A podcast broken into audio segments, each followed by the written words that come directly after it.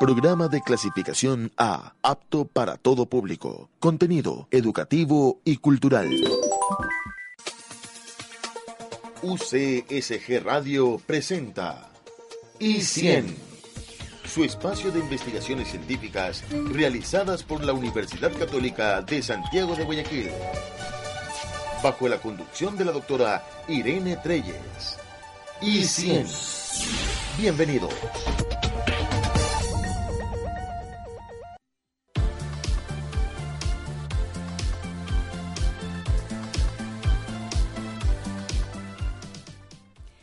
Amigos oyentes? Los saluda Irene Treyes. Bienvenidos a su programa I100, Investigación Científica, programa del Vicerrectorado de Investigación y Posgrado y de su Sistema de Investigación y Desarrollo, CINDE, de la Universidad Católica de Santiago de Guayaquil. Como cada sábado en este programa, les presentamos investigaciones y estudios realizados por docentes y estudiantes de la Universidad Católica en beneficio de la comunidad. En esta ocasión conversaremos con la magístera de la Subía, quien nos hablará sobre su libro publicado recientemente por la Casa Editorial de la Universidad Católica, Formación Continua de los Docentes, factor clave para el mejoramiento de la educación superior. Bienvenida, Adelita. Muchas gracias, Irene. Gracias por estar acá con nosotros. Gracias por dar a conocer a nuestros oyentes tu trabajo de investigación. Muchas gracias a usted por la invitación. Este, eh, para irnos poniendo en contexto con nuestro auditorio, eh, Adela, ¿cuáles han sido los cambios más importantes de la educación superior ecuatoriana en estos últimos años? Bueno, eh, creo que en la última década, que se dice que es la década ganada y la década perdida, hay todo un debate en el país, creo que se colocó en el escenario de la política la discusión sobre la calidad de la educación superior. Creo que fue uno de los aportes importantes de esta última década el invitar y, exigir a las universidades eh, repensarse, ¿no? repensarse en relación a esas tres funciones sustantivas, eh, la docencia, la investigación y la vinculación con la comunidad.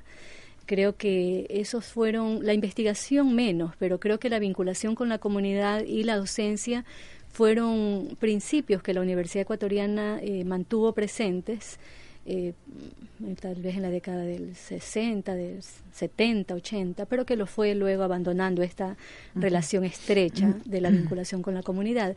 La investigación no, creo que ha sido una de las grandes debilidades del país.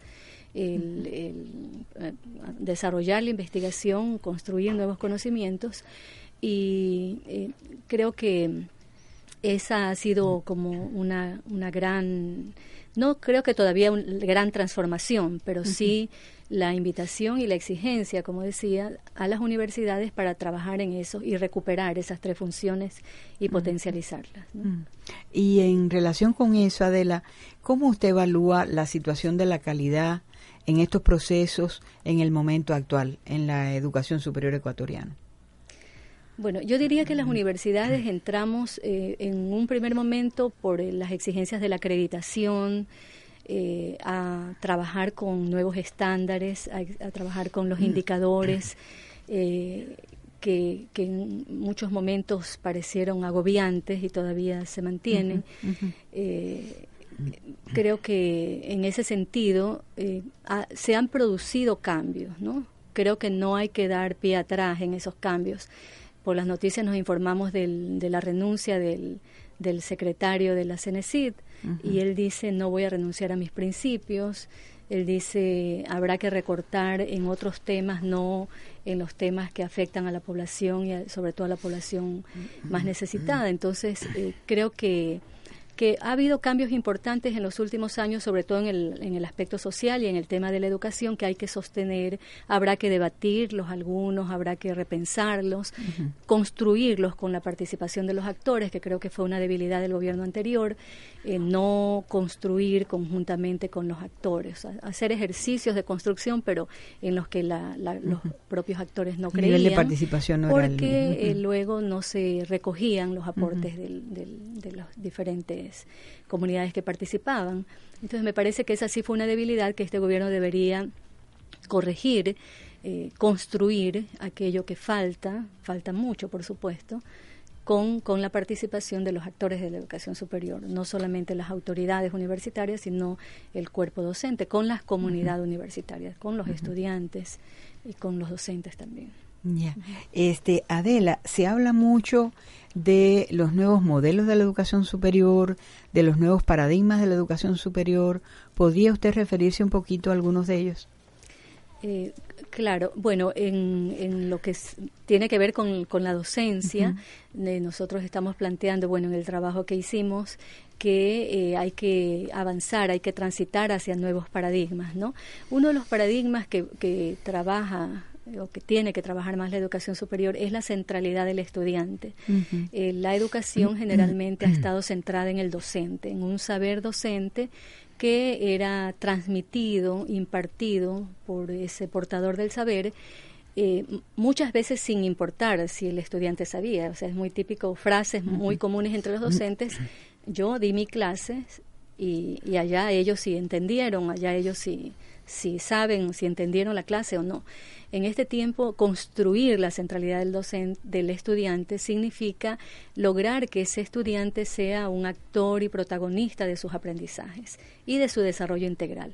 Por lo tanto, nosotros mm. tenemos los docentes que transitar y las instituciones entender esta, esta, esta concepción de cómo logramos que el estudiante sea, es que, es que esto implica eh, reconocerlo y respetarlo como sujeto con múltiples capacidades. Y por lo tanto el, el, docente tiene que en ese sentido tiene más trabajo.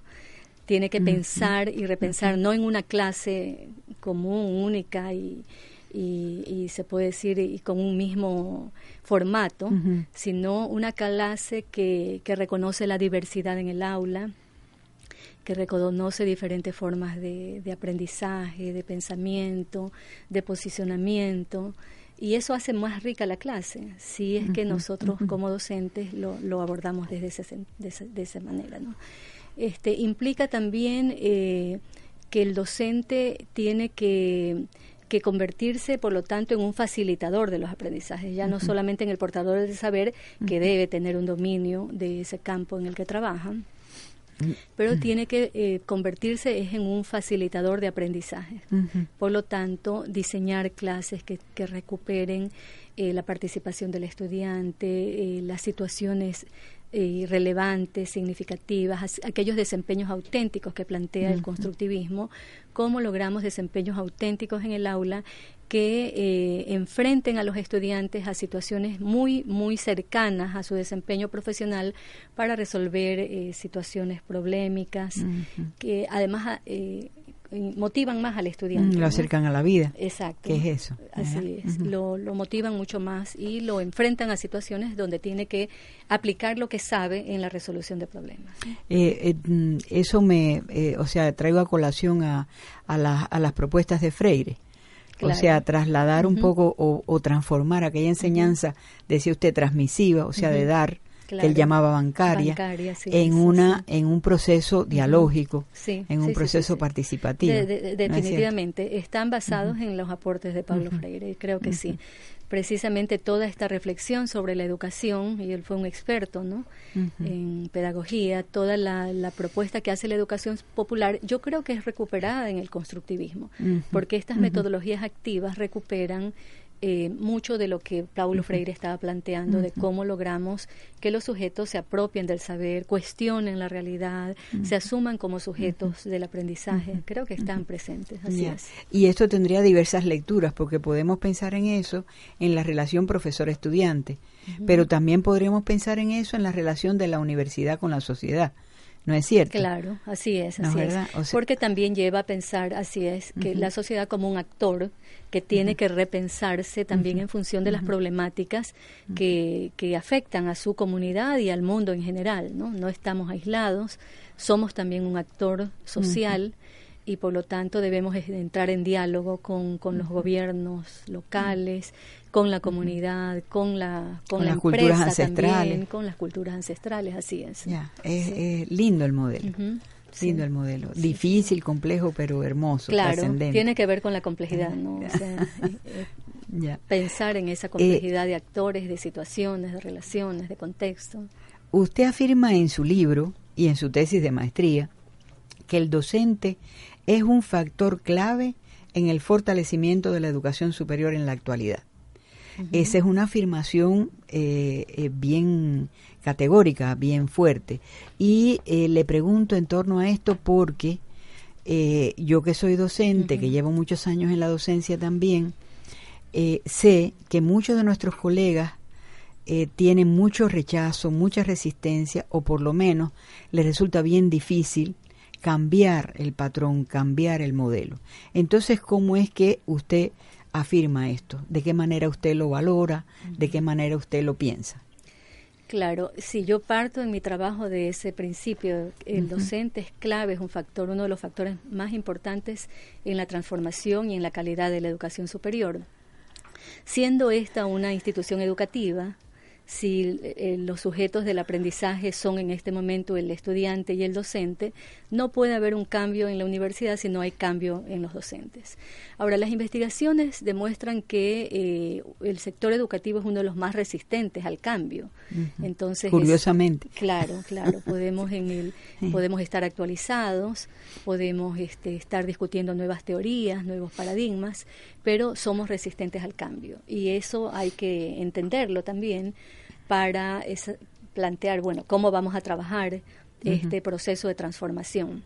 Que no se resuelve con indicadores. Así es, así es, son procesos, ¿no? Son procesos, eh, tienen que ser procesos en los que se involucran todos los actores de la comunidad universitaria. No basta con el docente, ahí, o sea, el docente, si hablamos de los sujetos del aprendizaje, que, que, es parte de los nuevos paradigmas, los sujetos que aprenden, el estudiante y el, y el docente también.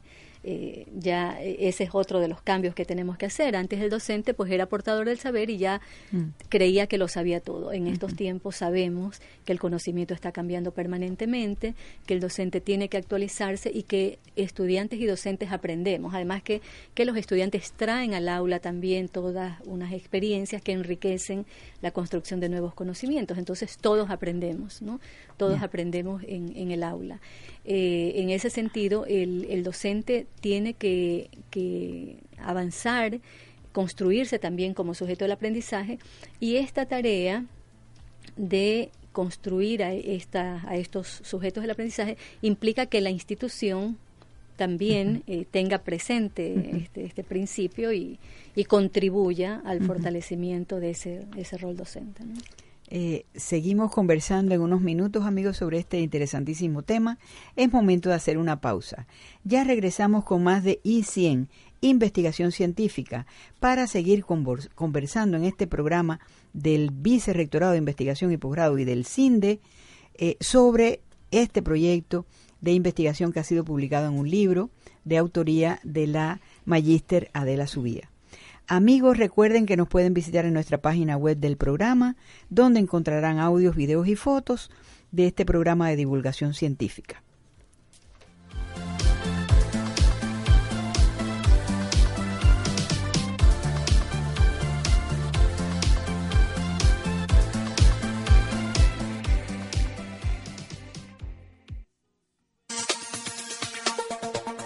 Enseguida volvemos con más de I100 en su dial 1190 AM.